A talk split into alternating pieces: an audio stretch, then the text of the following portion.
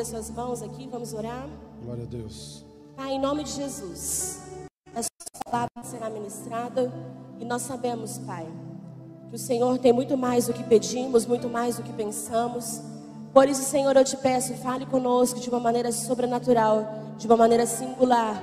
Senhor, nós entregamos todas as nossas expectativas diante do Senhor, porque nós sabemos que o Senhor nos surpreende em detalhes, em nome de Jesus Cristo. Amém. Amém. Vamos cantar mais só um pouquinho em teu nome? Em teu nome. Feche os teus olhos nessa manhã.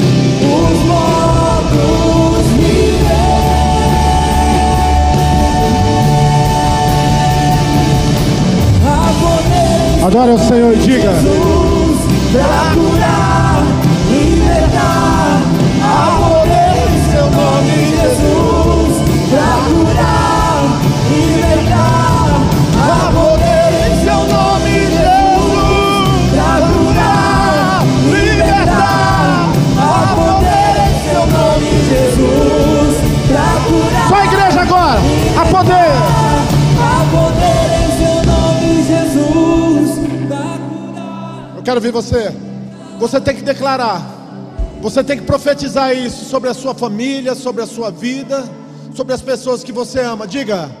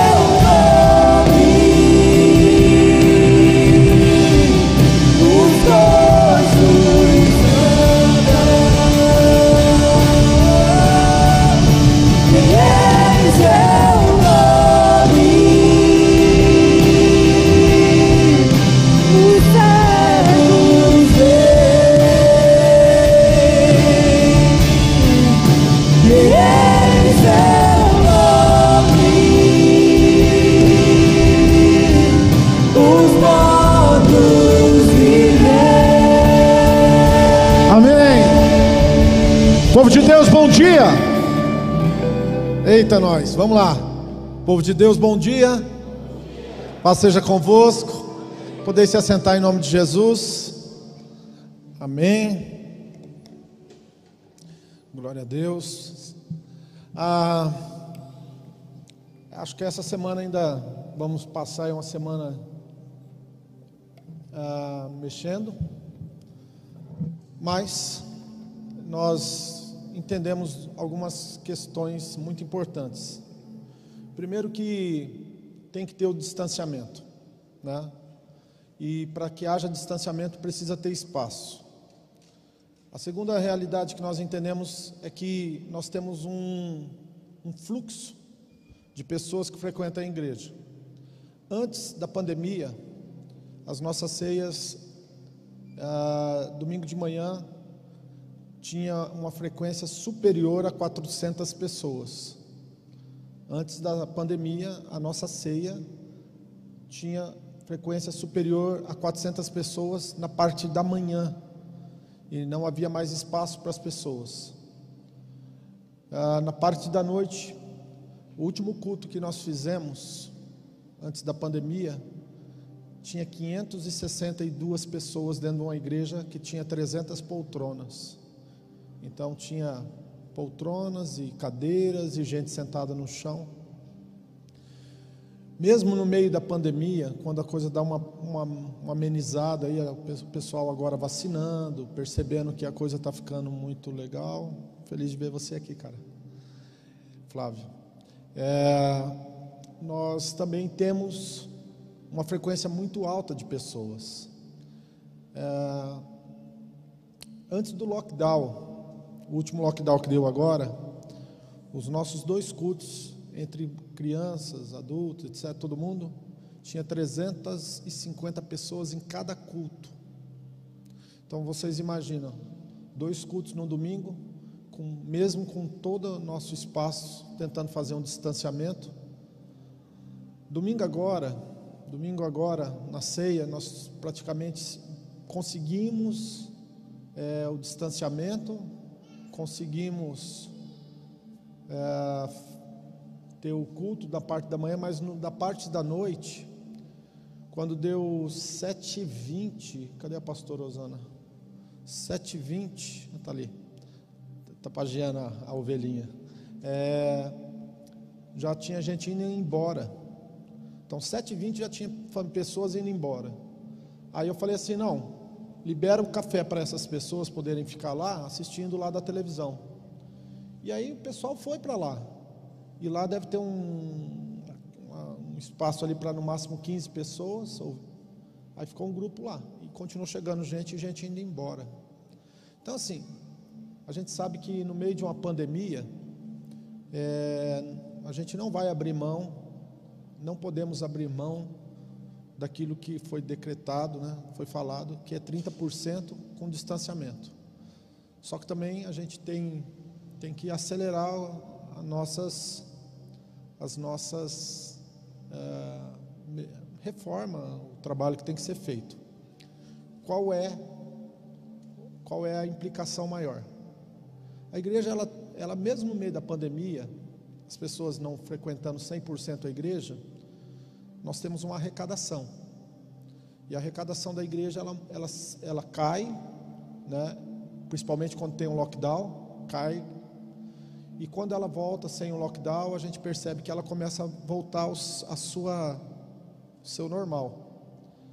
Só que nós temos comprometido já a arrecadação da igreja com uma série de fatores, né? Isso não precisa ser muito é, bom em administração para ver que o que nós fazemos aqui, o que nós investimos aqui, é, a demanda nossa é muito alta. Então só tem uma forma, né? A gente precisa é, que o Senhor, e aí já não é com o pastor Jaquenils, mas é com, com Deus da obra, né? Levante pessoas para que eles possam entender que o que está sendo feito aqui é algo que não vai perdurar só nesse tempo agora, mas ecoa para a eternidade. Nós fizemos batismo no meio da pandemia, fevereiro, março, abril, maio e agora em junho. Nós vamos para o quinto batismo nos últimos meses. E nós só não fizemos, se eu não me engano, um mês, porque a gente também não, não naquele momento não dava para ser feito mesmo. Mas imagine uma igreja que no meio de pandemia está batizando, está recebendo, está trabalhando, está atendendo, está tendo é, aula de instituto teológico. A gente não está fazendo mais coisas porque a gente, como pastores, a gente tem noção exata, não fica fazendo reunião de ministério, todo dia, não fica mexendo com, com, com, com outras classes de treinamento, mas nós trabalhamos, e não é pouco não. E agora, minha oração é que Deus levante pessoas, pessoas que entendam que isso aqui é a obra do Senhor e que o melhor lugar que tem para plantar uma semente de honra é na casa de Deus. A pessoa vai fazer um, uma propaganda da, da marca dela lá. Às vezes ela tem lá, o negócio dela é vender uma, algo que vai trazer prejuízo para a vida das famílias, dos jovens. Cara põe a mão lá em um milhão e meio e faz assim, não, eu quero, eu quero, eu quero patrocinar aí um milhão e meio para que a minha marca, o meu produto esteja no, no horário nobre, para que esteja nas mídias principais. E ele coloca um milhão e meio no produto dele dando risada. Agora, a casa de Deus, por incrível que pareça, não é tão fácil assim. As pessoas não têm medo de colocar 100 mil, 50 mil, mas tem medo de colocar 50 mil na casa de Deus, 100 mil na casa de Deus, 200 mil na casa de Deus. Então nós temos que quebrar esse paradigma, né? A pessoa ela investe tanto no, nas coisas eu conheço, eu, eu, cuidei de pessoas, eu cuido de pessoas, né? Mais de 20 anos como pastor titular e como obreiro, mais vai para 30 anos. E eu vi, cara, que eu, eu, eu cuidava de pessoas que numa noite gastava 20 mil reais em tunguete, onde jogo de carta, jogatina. Eu cuidei de pessoas que ia em casa de, de prostituição e numa noite fechava a, caixa, a casa lá e gastava 30, 20 mil reais. Eu cuidei de pessoas que. Eu cuidei de um caso um dia que a pessoa não cuidava da família dela, mas o tênis que ela andava no pé era de 1.500, 2.000 reais. Os filhos dele não tinham roupa para ir para o colégio, mas ele, ele. Então, assim, a Bíblia diz: eu vou encerrar aqui, e que Deus toque no teu coração, e se você entender que Deus está falando com você, a Bíblia diz assim: onde estiver o teu coração, ali estará o teu tesouro, tá bom? Então tá aí, a gente está trabalhando, pastora, é, a Rai, que é a secretária, elas passam o dia inteiro cotando, procurando fornecedores, procurando pessoas para trabalhar, para fazer tudo que tem que ser feito, ah, para que possamos otimizar os recursos da igreja. Tudo isso que vocês estão vendo aí, praticamente cada parafuso que foi colocado aí foi cotado foi procurado o melhor lugar, o melhor preço, para que a gente pudesse fazer a obra de Deus e respeitar o investimento de vocês. Amém? Essa é a minha palavra nessa manhã. Eu tenho mais uma palavra no final do culto, mas é referente algumas questões relacionadas a alguns acontecimentos dos últimos dias aí no seio da igreja, a respeito ainda da questão da Covid. O tema da minha mensagem hoje é quebrando maldições. Diga comigo, quebrando maldições. A Bíblia diz assim: que a maldição ela não pode ultrapassar a quarta geração. Diga assim: a maldição não pode. Diga, não pode ultrapassar a quarta geração. Diga, porém, a bênção de Deus, ela alcança até a milésima geração.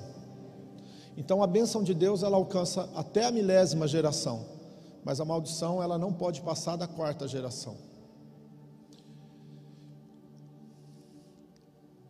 Começar ensinando algumas coisas. Diga comigo assim: tudo, tudo que está oculto está no poder, está no domínio de Satanás. Tudo que está escondido tudo que está oculto está sobre o poder e o domínio de Satanás. Diga tudo que está na luz, tudo que veio à luz, Satanás não tem acesso. Diga, ele não pode tocar, ele não pode dominar tudo aquilo que está na luz. Então, aprenda isso, anota no teu caderno, anota aí no bloco de notas do teu celular, que talvez essa essa verdade e esse ensinamento já pode começar a mudar a vida de muitas pessoas. O que está oculto, Satanás governa, domina. A palavra oculto, escondido, também pode ser usado aquilo que está em trevas. Preste bem atenção. Essa mensagem ela é complexa. É, alguns pastores pregam mensagem de libertação e já às vezes passa mal só porque prega mensagem de libertação. Agora, uma mensagem de quebra de maldição tem implicações muito sérias no mundo espiritual. Eu estou mexendo no mundo espiritual hoje como um, um neurocirurgião que mexe na cabeça de um paciente que precisa ser operado de um aneurisma, de um tumor na cabeça. Então vocês imaginam que hoje eu coloquei a roupa de especialista para vir pregar. E eu estou fazendo uma cirurgia na mesma, no mesmo nível de um cirurgião, um neurocirurgião, só que é no mundo espiritual. Então eu preciso que vocês estejam comigo aqui em oração, prestando atenção, porque isso aqui é uma, é uma palavra muito profunda. Ninguém mexe no mundo espiritual e não tem consequências. Por isso que quando eu subo aqui, vou pregar uma mensagem, eu tenho consciência do que eu estou fazendo e como eu estou fazendo. Diga comigo assim: trevas, ignorância. Trevas, ignorância. No grego, a palavra trevas é da mesma raiz da palavra ignorância. Diga comigo assim: trevas, ignorância. Então Satanás ele tem poder, ele tem domínio, tudo aquilo que está em trevas, na escuridão, e tudo aquilo que você ignora, que está presente, mas você não sabe. Então ele, ele manipula essas situações. Diga comigo, luz, é da mesma raiz da palavra grega conhecimento. Diga conhecimento, luz. Conhecimento, luz. Conhecimento, luz. Diga comigo, Deus, Deus é o Pai, Pai das luzes. Diga assim: Deus é o Pai das luzes. Satanás é o príncipe das trevas, príncipe da ignorância. Alguns anos atrás esteve conosco aqui a pastora Tânia Teresa. Quem lembra dela que esteve aqui com a gente? Fomos extremamente abençoados pela vinda da pastora Tânia Teresa. A pastora Tânia Teresa contou uma, uma, uma passagem que uma mulher se formou em odontologia, uma família muito bem sucedida, e essa mulher ela teve um problema seríssimo nos rins. E esse problema que ela teve, nenhum médico conseguia encontrar a cura. Como que iria, né, sarar essa mulher? E aí começaram a fazer é, exames, mais exames, mais exames, mais exames. E aí aconteceu que naqueles dias a Tânia Teresa estava ministrando em um dos seus seminários numa igreja. E essa família ouvindo a, a Tânia Teresa, a pastora Tânia Teresa pregar, chamou ela e contou o caso para ela. Aí ela foi, buscou a direção de Deus, ouviu Deus e ela pediu uma reunião familiar. Aí foi lá os patriarcas, né? O vovô, a vovó, papai, mamãe, titio, titia, irmãos, galera toda da família se reuniu. E aí fizeram uma oração, a respeito do que estava acontecendo e a pastora Tânia Teresa explicou algumas implicações de pecados ocultos. Preste atenção nisso, pecados que não foram confessados. E aí estava tudo muito bem, tudo muito bom. De repente o, o vovozinho levantou. Deixa eu, deixa eu abrir um, uma, um entendimento para vocês aqui. Um vovozinho de 80 anos, um dia já foi um jovem de 20, tá bom? É, a gente olha para o vovozinho de 70, de 80 anos e fala: Oh, que gracinha, olha como eles são, vovozinho, vovozinha. Só que a gente esquece que um dia o vovozinho já foi um jovem, cheio de virilidade, né? Cheio de libido. A vovozinha também. E aí o vovozinho se levantou e disse assim: ó, quando eu me casei, quando eu me casei, a minha esposa e eu vivíamos numa fazenda. E a minha esposa se apaixonou pelo capataz. E o capataz e a esposa dele tiveram um caso. Só que um dia ele descobriu. Aí ele foi lá, pegou o capataz e matou o cara. Foi lá no fundo da fazenda, enterrou o corpo. Chamou a vovozinha, na época uma moça nova, né? Chamou pra, chegou para ela e falou assim: Ó, tá vendo aqui? Esse buraco aqui, esse lugar aqui? Aqui está enterrado Fulano. Aqui está enterrado Fulano. Está vendo essa cova aqui do lado? Essa cova aqui é para você. Você tem duas saídas. Ou você nunca abre a sua boca para falar nada e nunca mais faça o que você fez comigo, ou senão eu vou te colocar do lado do, do teu, do, teu, do teu amásio. A mulher analisou a situação, engoliu seco,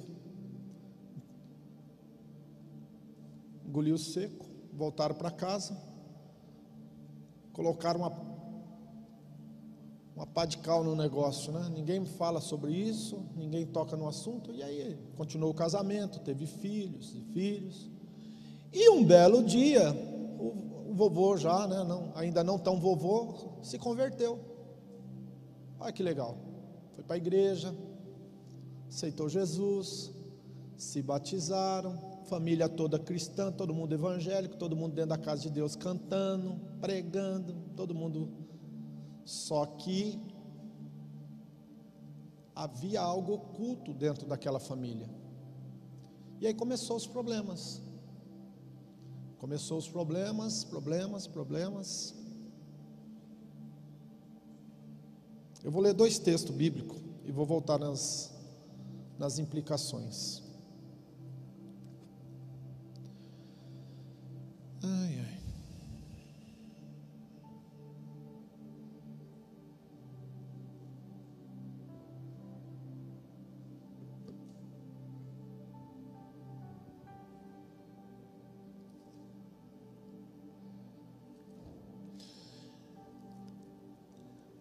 Vou te contar uma coisa para vocês aqui, ó. Saul foi um péssimo rei. Saul foi um péssimo rei. O rei que antecedeu Davi. Mas ele tinha um general que era extraordinário. O cara era muito, muito top. O nome dele era Abner. Abner era um homem extraordinário. Saul era um rei estrúxulo, ruim, mas o general dele era um homem de um caráter, de uma envergadura que era algo extraordinário. Davi foi um rei extraordinário, maravilhoso, um homem segundo o coração de Deus, mas o general dele era um cara muito ruim. O nome dele era Joabe, um cara que tinha problema de caráter seríssimo. Joabe foi o que matou Absalão. E Joabe armou uma emboscada para que ele pudesse matar Abner. E ele matou Abner por traição. Diga comigo, matou por traição. E aí Davi, quando ficou sabendo que Joabe tinha matado Abner por tra traição, a Bíblia diz que Davi ele jejuou e orou. E ele sabia que isso daí ia ter implicação no reino dele. Em 2 Samuel 3,29, abre a sua Bíblia aí.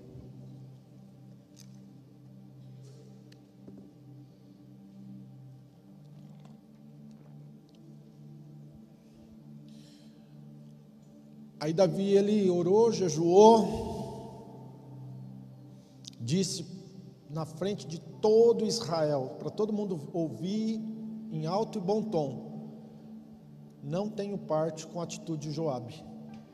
Não foi minha ordem, não mandei, meu reino não pode ser contaminado por causa do pecado de Joabe. A gente pagar pelo pecado da gente já já é pesado, imagine pagar pelo pecado do outro, né? E aí Davi, ele como um grande líder, ele disse o seguinte, capítulo 3, versículo 29. Agora vem uma sentença pesada aqui, ó. Fique sobre a cabeça de Joabe e sobre toda a casa do seu pai. Olha o que, que o camarada puxou para dentro da vida dele. Fica na casa de Joabe e toda a casa do pai de Joabe, que nunca da casa de Joabe falte quem tenha problema de fluxo de sangue. Olha a maldição. A partir de hoje não vai faltar pessoas da tua casa, no caso aí é mulher, né? As mulheres da família de Joabe, filhas, todas as pessoas pertinentes a, aos descendentes de Joabe ia ter problema de fluxo de sangue.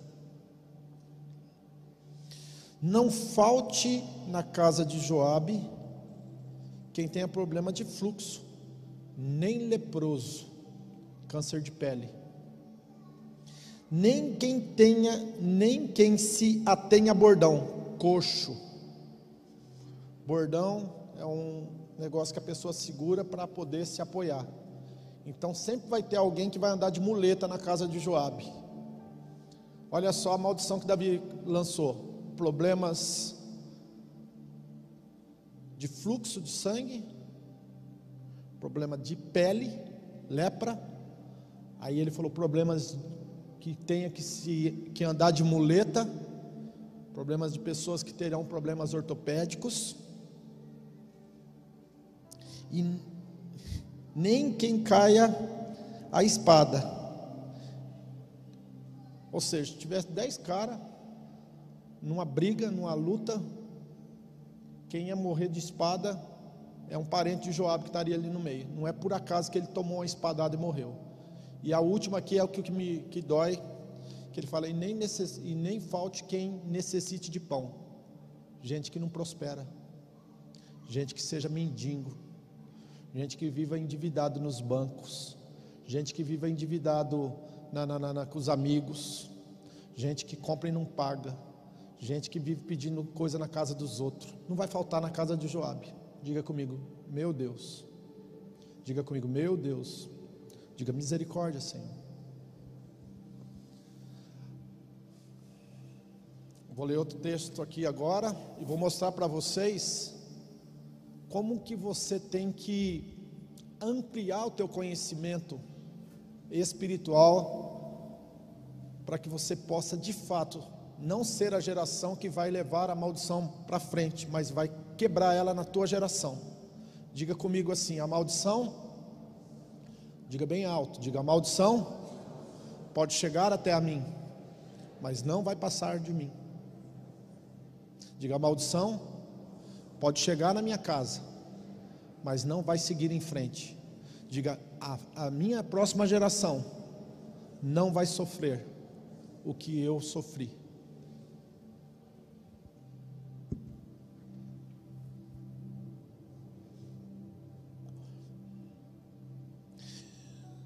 Todo mundo conhece a história de Namã? Sim ou não?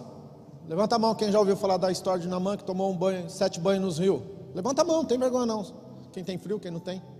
Naamã era um general do, do rei da Síria, um homem poderoso, mas ele era leproso. Um dia ele apareceu na porta da casa do profeta Eliseu, levando presentes, vários presentes, roupas de seda, prata, ouro, levou uma série de presentes, porque ele queria abençoar quem o curasse quem o libertasse daquele problema de lepra. Quando ele chegou na porta da casa de Eliseu, Eliseu não saiu para fora, não foi lá conversar com ele. Eliseu mandou Geazi, e disse para Naamã: Naamã, a palavra do Senhor para a tua vida é: vai no Rio Jordão e toma sete banhos, e você vai ficar limpo. A respeito do que você trouxe, pode levar junto com você. O profeta, o homem de Deus, o profeta Eliseu, não quer nada, não quer nenhuma moeda sua, não quer nenhum, nenhum dólar seu, nenhum centavo seu. Naamã foi embora, brabo, não quis tomar o banho no rio, mas no meio do caminho, um soldado que estava do lado dele disse: Olha, Naamã, pô, se o camarada tivesse, o camarada tivesse mandado você fazer uma coisa mais difícil, você não teria feito? Ah, eu teria. Ah, então desce na água aí, rapaz, toma uns banhos aí, que você vai ver que vai. E a Bíblia diz que ele tomou um banho, dois banhos, três banhos, quatro banhos, e aí ficou limpo, com a pele parecendo de uma criança. Ele ficou tão feliz que ele voltou na porta da casa de Eliseu. E Eliseu novamente não quis os presentes dele. Não quis a prata, não quis o ouro, não quis as roupas, não quis nada. Aí Naamã pediu um punhado de terra de Israel, encheu caixas de terra de Israel para ele colocar a terra de Israel no lugar onde ele fazia suas orações, não sei, num quarto, num lugar lá, porque ele toda vez que ele dobrasse o seu joelho, ele queria dobrar o joelho e orar para o Deus de Israel, o Deus único e verdadeiro, e ele queria que os seus pés e os seus joelhos estivessem sendo, do, estivessem sendo dobrados em cima de uma terra que é uma chamada Terra Santa. Foi embora, levou terra, levou os presentes de volta, o camarada que era o auxiliar dele cresceu o olho. O nome dele era Geazi. E Geazi foi atrás de Namã. E quando Namã já estava longe, Geazi chegou lá e falou para: Olha, o meu, meu senhor mudou de ideia. Ele recebe teu presente sim. Pode dar eles que eu vou levar para ele. E aí Geazi volta. Chega todo feliz com cara de que comeu, né? E se lambuzou. Aí Eliseu sai para fora e fala: Ô Geazi, o que, que você fez? Uá, fiz nada. E aí então a palavra começa aqui no livro de 2 Reis, capítulo 5, versículo 20. Então Geazi, o moço de Eliseu, 2 Reis 5, 20. Homem de Deus disse: Eis que o meu senhor impediu a este Namã dar a sua mão que se desse alguma coisa do que trazia. Porém, tão certo como vive o Senhor, que hei de correr atrás dele e tomar dele alguma coisa. E foi Geazi ao alcance de Namã, vendo que corria atrás dele, saltou do carro, ao encontrá-lo e disse: Vai tudo bem? Ele disse: Vai tudo bem. Meu senhor me mandou, diga comigo, mentira. Diga mentira. Fala bem alto, mentira. Mentira. Está com medo de falar mentira? Fala assim, mentira. Olha a causa aí, né, gente? Aonde que está a causa da maldição? A primeira causa foi o quê? Joab foi o quê? Traição. A segunda foi mentira. E agora vieram a mim dois jovens dos filhos dos profetas da montanha Efraim, dar-lhes, pois, um talento de prata e duas mudas de veste, e disse Namã, ser servido, toma os dois talentos, instou com ele, amarrou os dois talentos de prata e os dois sacos, duas mudas e vestes, pô-las sobre os dois moços seus, os quais os levaram diante dele. Chegando ele à altura, tomou-os das mãos e os depositou na casa. Despediu aqueles homens, foram. Então ele entrou e pôs-se diante do seu senhor. E disse Eliseu: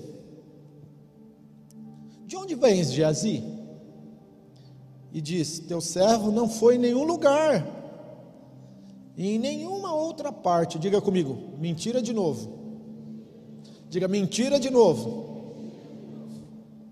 Porém ele lhe disse: Porventura não foi contigo o meu coração, em algumas traduções está dizendo o meu espírito, quando aquele homem voltou de sobre o seu carro a te encontrar, era isto ocasião para tomares prata, para tomares vestes, e divais, e vinhas, e ovelhas, e bois, servos e servas?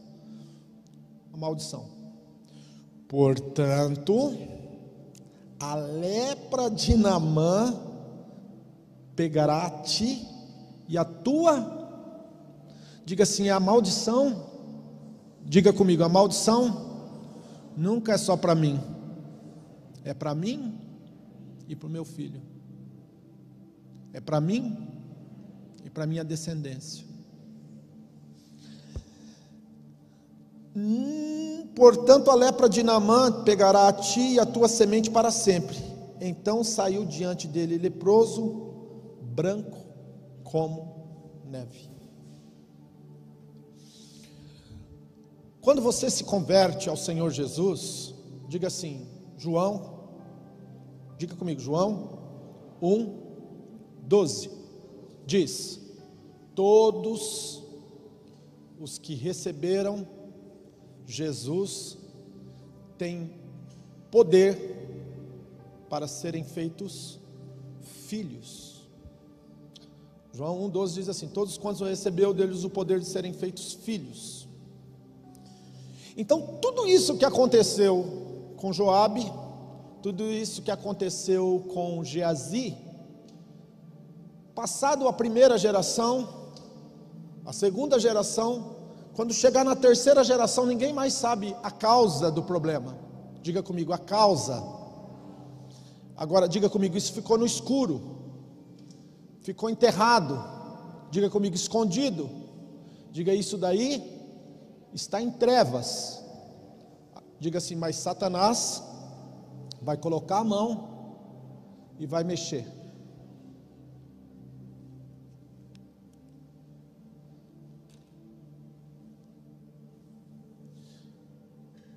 Esse que é o problema. Na primeira geração, todo mundo sabe por que está todo mundo sofrendo. Ah, tem um cara pedindo esmola, o cara fala, ah, é por causa do meu pecado. Tem um problema de fluxo de sangue, fala, é por causa do meu pecado, é eu que cometi o pecado. Ah, tem uma pessoa que está coxo, vive de, de, de problema de muleta. Ah, na minha casa todo mundo se separa, todo casamento. Gente, eu conheço um, uma história de um pai que tem quatro filhas. As quatro filhas se separaram. Isso não é normal. As quatro mulheres não conseguem viver junto com o homem. Todo mundo da família se separou. E já tem uma que está no segundo, no terceiro, tem uma que está juntada, a outra está juntada. Diga comigo, isso não é normal. Pasmem, muitas delas vêm na igreja, ouvem a palavra, mas é a palavra que elas ouvem, o que está acontecendo, não está causando, não está mudando, não está libertando elas. Está na igreja, vem ouvir a palavra. Então o Espírito Santo de Deus, ele não quer que você seja ignorante. O Espírito Santo de Deus não tem um propósito na sua vida de que você frequente uma igreja, que seja um religioso, uma pessoa que ouve uma mensagem, que canta músicas, que fazem algumas atividades na igreja, mas que você nunca seja ensinado. O problema hoje é falta de ensino. O problema nos altares, o problema nas igrejas, o problema é que as pessoas não têm pregado o evangelho do reino, têm ensinado as pessoas a se tornarem religiosas. E a religião não salva, a religião não cura, a religião não liberta as pessoas das maldições. Eu quanto, olha, irmãos, isso daqui não é um julgamento, mas é uma observação. Quanto mais religioso, mais hipócrita. Quanto mais religioso, mais hipócrita. Conhece e vê o pecado, o erro de todo mundo, se coloca numa posição de santarrão, mas lá dentro da sua casa, lá dentro da sua intimidade, existem coisas horrendas. Então nós precisamos entender que o Espírito Santo, ele foi enviado para gerar luz, luz, luz na minha vida e na sua vida, ao ponto de que nós venhamos trazer aquilo que está oculto à luz, à claridade, para que Deus possa libertar as pessoas. E em todos os casos que houve uma traição, que houve mentiras, que houve engano, que houve engodo, que houve morte, Enquanto isso não for confessado, não haverá libertação. A Bíblia diz: aquele que confessa e deixa alcançará misericórdia. Eu vou contar dois casos, e não adianta mudar de igreja, tá? Ouve bem, tem gente que muda de igreja, mas não lava a roupa suja dela dentro de casa. Há uns anos atrás, veio uma pessoa conversar comigo, e ela contou a sua história para mim. E ela disse para mim, pastor, isso daqui já faz tempo, vocês nunca vão entender e saber quem são. Eu preciso só comentar. Pastor Jaquenilson, hoje eu sou um servo do Senhor. Eu venho na igreja, eu sou uma serva. Eu vou colocar nos dois sexos para vocês não saber mesmo quem é. E eu não vou contar nem se um, nem morto. Até porque eu acho que aquele, aquele gabinete que nós temos ali, a sala pastoral, é uma sala de confidências. Se você puder, não puder entrar lá e contar e falar com a, comigo enquanto pastor e saber o que você vai falar para mim vai ficar guardado comigo, então eu não mereço subir aqui e pregar evangelho para ninguém. É assim que eu penso. Se você não puder entrar dentro daquela sala lá, tá vendo aquela sala com a cortina preta que tem um, um aparelho lá branco? Se você não puder marcar um horário e vir conversar comigo e contar todas as suas mazelas, contar os seus pecados e, e isso ficar comigo e eu não sair contando da sua vida para todo mundo, então tira o microfone da minha boca, dá as contas para mim e manda eu procurar um emprego em outro canto aí, ou abrir uma empresa, fazer qualquer coisa da vida, menos ser pastor. O camarada chegou para mim e falou assim: Pastor, eu traí minha mulher. Pastora, ô pastor, eu traí meu marido, eu traí meu, minha, minha, meu esposo, eu traí a minha esposa. Aí eu olhei para o camarada e falei, cara, e agora? Falou assim: Eu não sei o que eu faço, pastor. Se eu contar para ela, se eu contar para ele. Falei, meu querido, ó, o primeiro passo você deu. Você veio falar comigo. Minha querida, o primeiro passo você deu. Mas agora, eu vou falar uma coisa para você: você vai ter um tempo, mas você vai ter que chegar para sua esposa, para o seu esposo e contar tudo. Agora fala para mim, o camarada adulterou, a mulher adulterou. É fácil chegar dentro de casa e olhar para a cara do marido ou da, da, da esposa? Ah, eu te traí? Eu tive um caso, eu dormi com outro. Eu tive relação sexual durante muito tempo com outras pessoas. Meu irmão, ninguém vai conseguir chegar na, na boa e falar isso. Tem medo. Medo medo da separação, medo do processo, medo do, do, do, de, dessa pessoa que fez a caca ser envergonhada, porque o negócio, quando, quando sair, enquanto está com o pastor lá, o pastor olha para ele e fala: Cara, vai lá e resolve. O problema é você tem que colocar. Mas, quando é com a pessoa, ela sabe que ela, se contar para o marido, o marido vai contar para a sogra, pra, aí já, já, já, já azedou o trem, né? vai contar para o sogro, para a sogra, para o cunhado.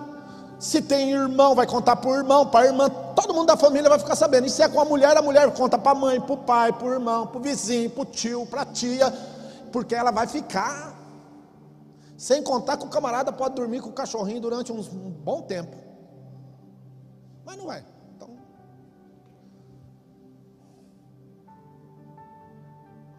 Aí é muito mais fácil atacar o altar da igreja do que tratar o pecado que está dentro de casa.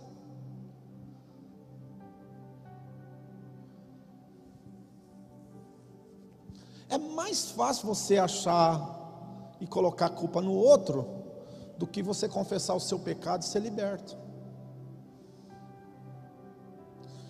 Eu estou contando um caso para vocês. Sabe quantos casos nós, durante esses 17 anos que eu estou aqui, iguais a esse, passa pela igreja semanalmente, mensalmente?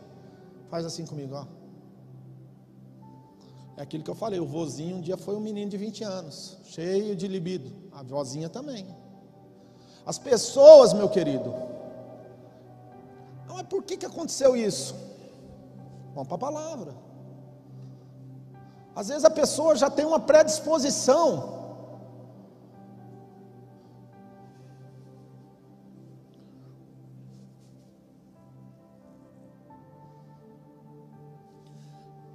Olha como que a coisa é séria. Salmão casou com aquela mulher que morava no, no muro de Jericó. A mulher que escondeu os espias. Aquela mulher e aquele homem teve um filho. a Raabe. O nome do menino? Boaz. O Boaz foi lá e casou com uma mulher chamada Ruth, mulher top, nora de Noemi. Essa mulher era filha dos Moabitas. Moabitas foi um incesto que as filhas de Ló, quando saíram de Sodoma e Gomorra, tiveram com o pai, tiveram dois filhos, um chamou Amon e outro chamou Moab. Os, o, do, da descendência do Amon nasceu os Amonitas e do, da descendência de Moab nasceu os Moabitas. Filho de incesto. Aí vai, vai, vai, vai. O filho de Salmão com Raabe, que foi a prostituta que agora foi mãe de Boaz, eles se casaram. Essa mulher teve um filho, chamou-se Obed. Beleza. Obed teve outro filho, chamou Jessé. Jessé teve outro filho, que chamou Davi, e este, rei de Israel. Quarta geração. Aonde que Davi caiu? Aonde que Davi caiu, gente? Aonde? Prostituição fornicação, adultério. Diga assim: a bênção está no meu sangue, corre na minha veia, mas a maldição também. Antigamente, eu já não vou, vou levar tão longe, eu vou dar agora a solução do problema e vou encerrar isso aqui. Isso aqui é profundo, isso aqui é o começo de um seminário, só para vocês terem ideia, eu só estou mostrando a pontinha do iceberg. Quem está entendendo comigo, diga amém. Antigamente a pessoa ia no médico, e o médico falava assim: O que, que você tem, filho? Ah, eu tenho isso, isso, isso e tal. Então, beleza, vou te dar esses e esses remédios. Não era assim? Hoje em dia a pessoa vai no médico, o cara olha para ele e fala assim: Olha, eu vou pedir uma bateria de exames.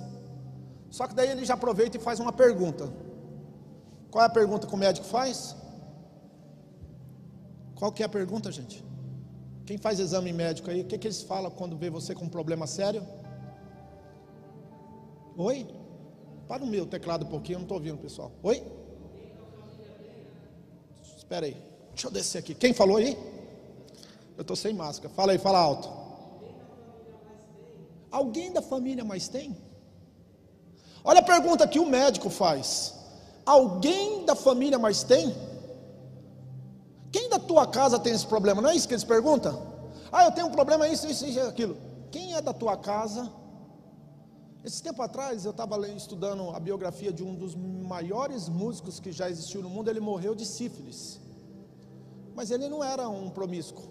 Ele herdou isso na genética dele. E aí então essa, esse problema veio antes dele, mas atingiu ele. Ele morreu por causa disso. Agora, o que, que eu entendo, meu querido? Se os médicos já estão entendendo que o problema está no genoma, por que então eu e você temos que ignorar um fator?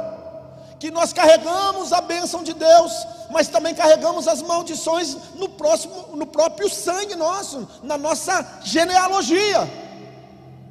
E nós precisamos entender de uma vez por todas que nós não entendemos tudo e não sabemos tudo, só há um por isso que todo levante, toda prepotência, toda arrogância, todo orgulho, toda altivez, meu querido, Deus resiste. A palavra resiste é que Deus ele não pode se aproximar disso. Então, meu querido, nós temos que literalmente sim colocar nome, dar nome aos bois. Nós temos que confessar e dar nome ao pecado. O velhinho lá que estava com a pastora Tânia Tereza, o velhinho se levantou e falou: Eu matei um homem. Tá nos, tá, acho que é, tem as filmagens aí, quem quiser ouvir os testemunhos da pastora Tânia Teresa. Minha mulher me traiu, olha aí a, a roupa suja sendo lavada. A minha mulher me traiu, eu fui lá e matei o cara, enterrei e falei para ela: se você contar para alguém, eu vou matar você também. E aí então, ficou tudo em silêncio, converteram, esconderam isso tudo, mas dos olhos de Deus, dos olhos de Deus não se esconde.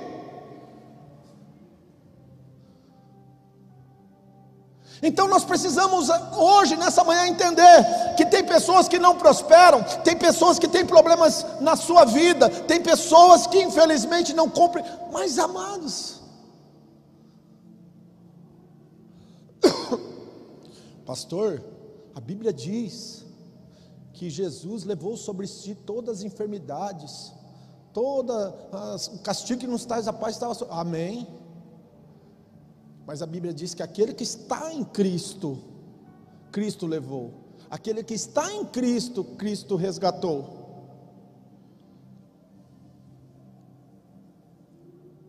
As pessoas, não é porque a pessoa vem na igreja, ah, eu aceito Jesus. Então tá, você aceita Jesus? Aceitei. Então você vai aceitar também que você vai começar a falar a verdade. Você aceitou Jesus, agora você vai ter que começar a falar a verdade. Ah, eu aceitei Jesus, mas não fala a verdade fica com meias verdade, fica escondendo, fica, continua dentro da igreja, meu querido, continua dentro da igreja, mas simulando uma pseudo santidade, um, um tal, uma tal de santidade que não existe. Então o que, que eu aprendo com isso?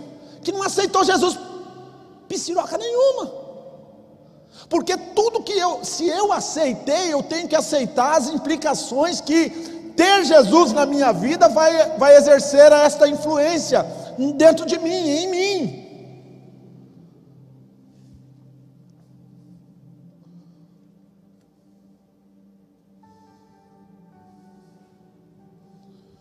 Vou contar uma coisa que aconteceu dentro da minha casa. Não na minha casa, na família da minha mãe. Eu tenho que falar isso. O meu avô ficou doente em cima de uma cama, mais morto do que vivo. A minha avó se apaixonou por um senhor moreno, forte, que era o capataz da fazenda que eles trabalhavam. A minha avó teve um filho. O meu, meu tio, um, dos tios que eu mais gostava, o nome dele é Ismael. Ele era cafuço, cabelinho assim, ó, aquele cabelinho enroladinho, pequenininho. Como que fala? Oi? Não entendi. Não é Crespo ainda está elogiando. É aquele onde o pessoal fala aí, não é que eu estou falando, o pessoal que fala, cabelo de bombril. Aí, meu irmão, todos os irmãos da minha mãe, minha mãe branca, minha tia branca, meu tio branco, polaco, tudo igual eu. E meu tio, negão. Aí vai tentar explicar para mim, criança, da onde que vem um tio com cabelo enrolado e morenão, negão.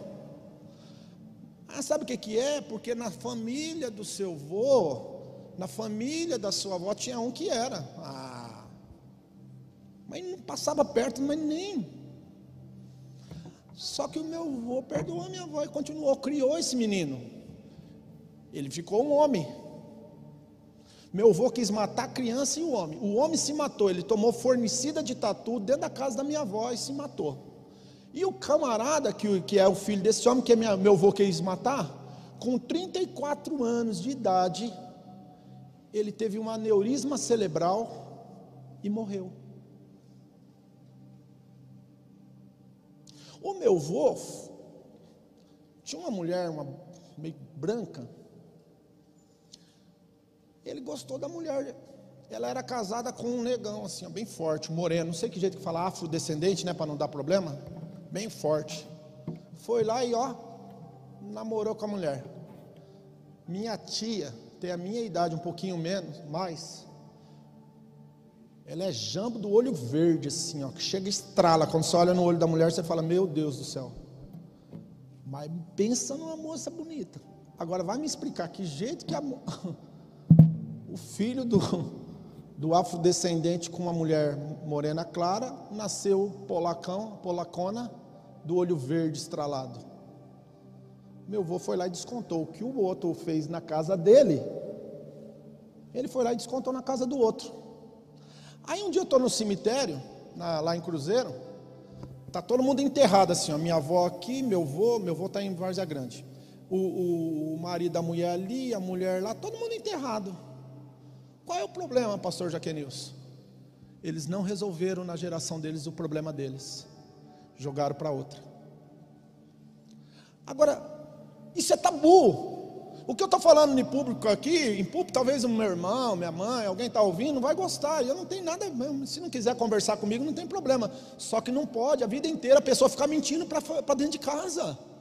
Não pode a pessoa a vida inteira enganando os filhos, enganando, enganando os netos, enganando todo mundo. Isso daí se transforma em uma cultura. E que cultura é essa, pastor? A cultura do, da mentira.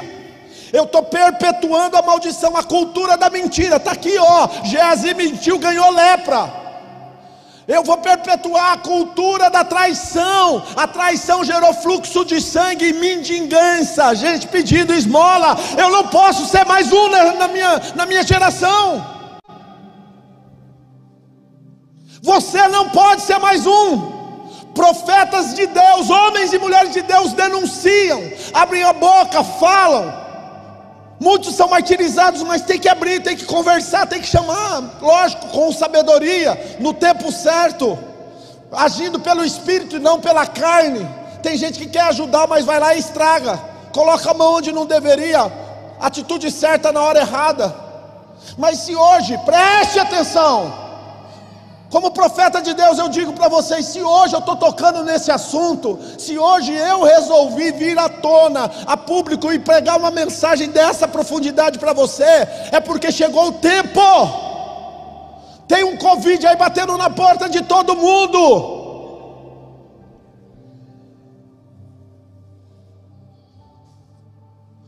Agora para para para pensar, irmãos. Até onde você vai deixar isso ir? Até onde você vai deixar isso ir? Não dá mais. Diga tudo que está em oculto. Satanás vai manipular. Diga tudo que está escondido. Satanás vai manipular.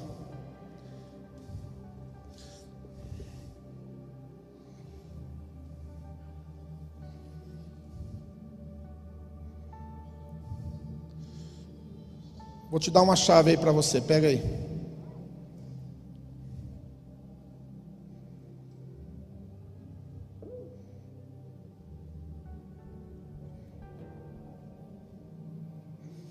Provérbios 28, 13. Vamos lá? Eu vou dar duas chaves agora. Estou.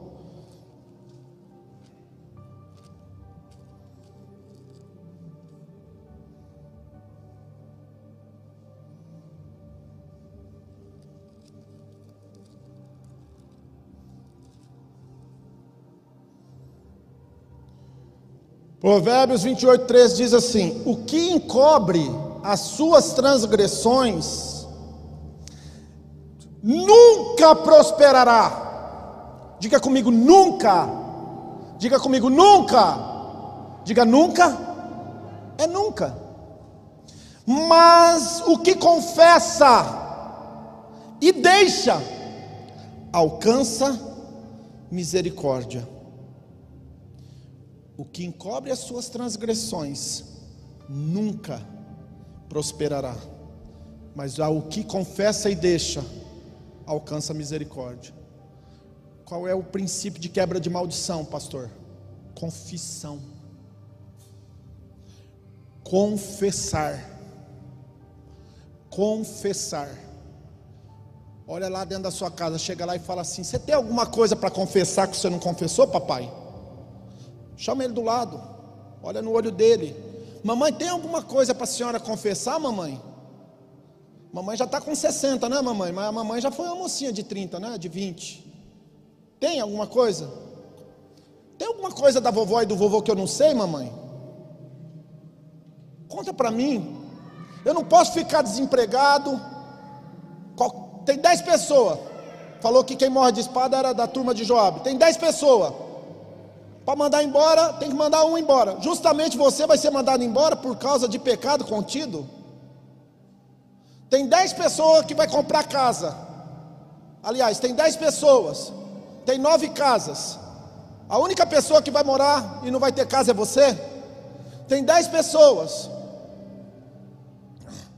que vai formar filhos. 10 pessoas, 9 vai formar filho. Você é o único que não vai formar seus filhos? Tem 10 pessoas, 10 mulheres. 9 vai ser mãe, uma não vai ser mãe. Você que não vai ser mãe? Eu vou repetir isso, gente. Tem dez mulheres, nove vai ser mãe, uma não vai ser mãe.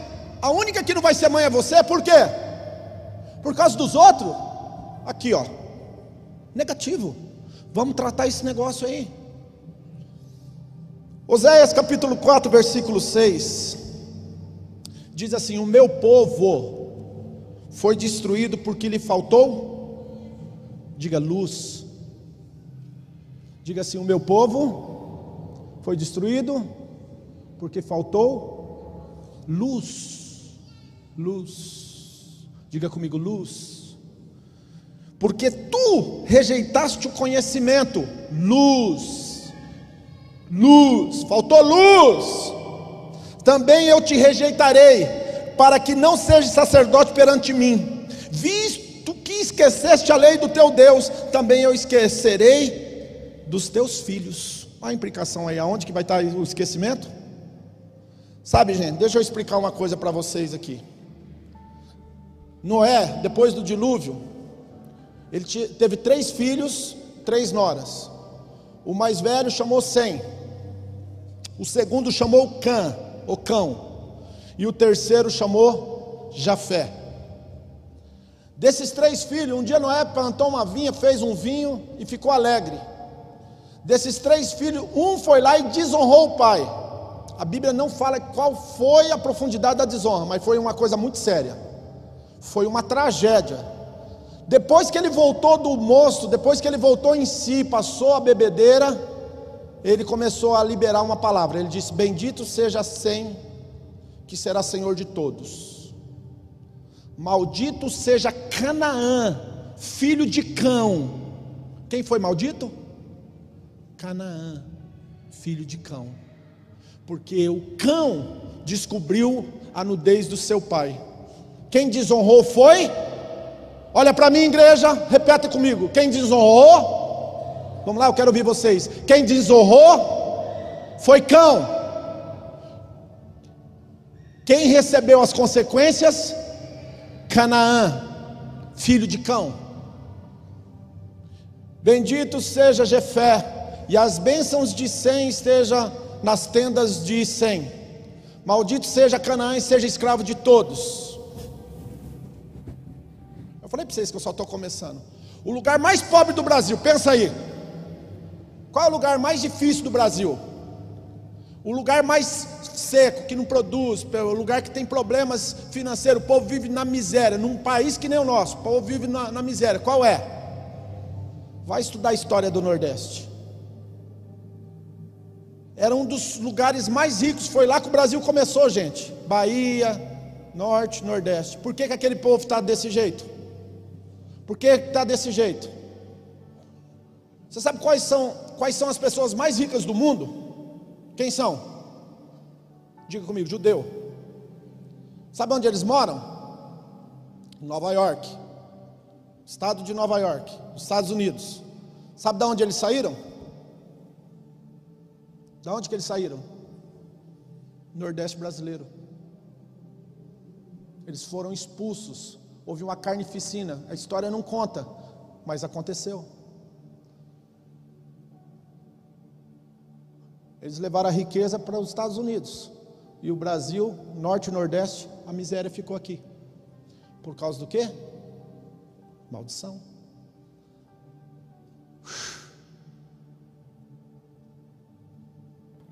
Eu não estou brincando, eu estou falando sério.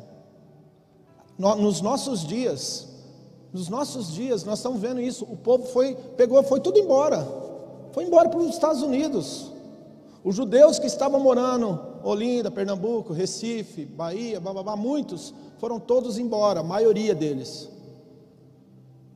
E levou junto consigo a bênção, a riqueza. Os Estados Unidos se transformou numa das maiores potências do mundo e o Nordeste ficou o lugar mais seco do Brasil, onde o povo mora na caatinga, onde o povo não tem comida, não tem água.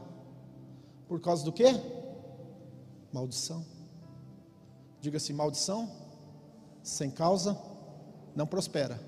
Mas se está prosperando, é porque tem causa. Deixa eu fazer uma pergunta para vocês aqui: essa pregação ajudou você sim ou não? Fez você uma pessoa mais inteligente, sim ou não? Fez você uma pessoa mais empoderada para resolver os problemas da sua vida, sim ou não? Sim ou não? Você está gostando do que você está ouvindo? Então, meu querido, em nome de Jesus Cristo, aprenda uma coisa: você tem que ser bênção onde Deus te colocar.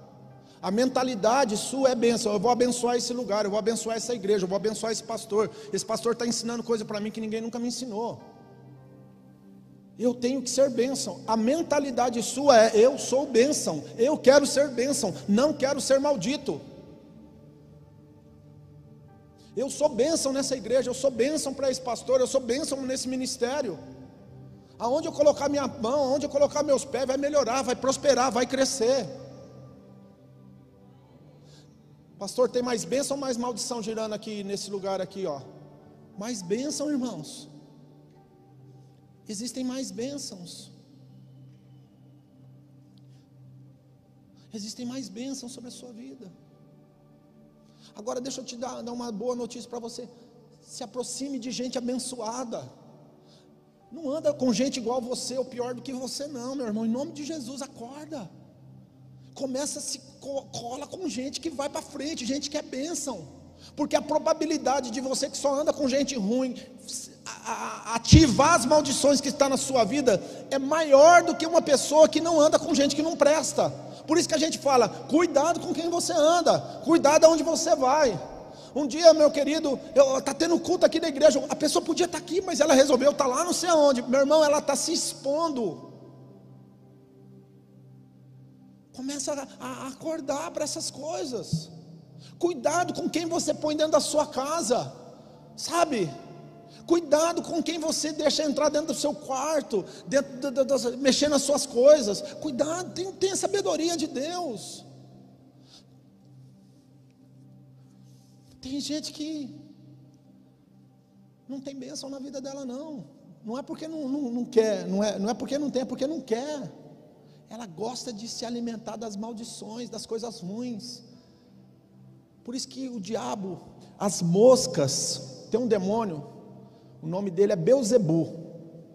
Beuzebu, presta atenção nisso. Ó, agora eu estou indo um pouquinho mais, eu já era para estar tá terminando já.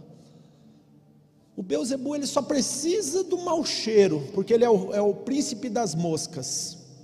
Beuzebu é o deus das moscas as varejeiras. Ele só precisa de um pouquinho de, sabe, de churume, de coisa azeda, de coisa fedida, para ele chegar e ó, se coloca de pé.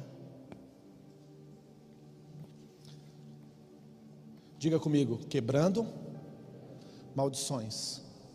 Diga assim: a, a maldição, terceira e quarta, a bênção, mil gerações. Diga a bênção é muito maior. A bênção é muito maior. Por isso que você tem que ir lá e salvar sua família. Vai lá, prega para eles, chama ele para vir para a igreja. A igreja é a cidade refúgio do reino, aonde você é cuidado e guardado do vingador de sangue. Vamos orar?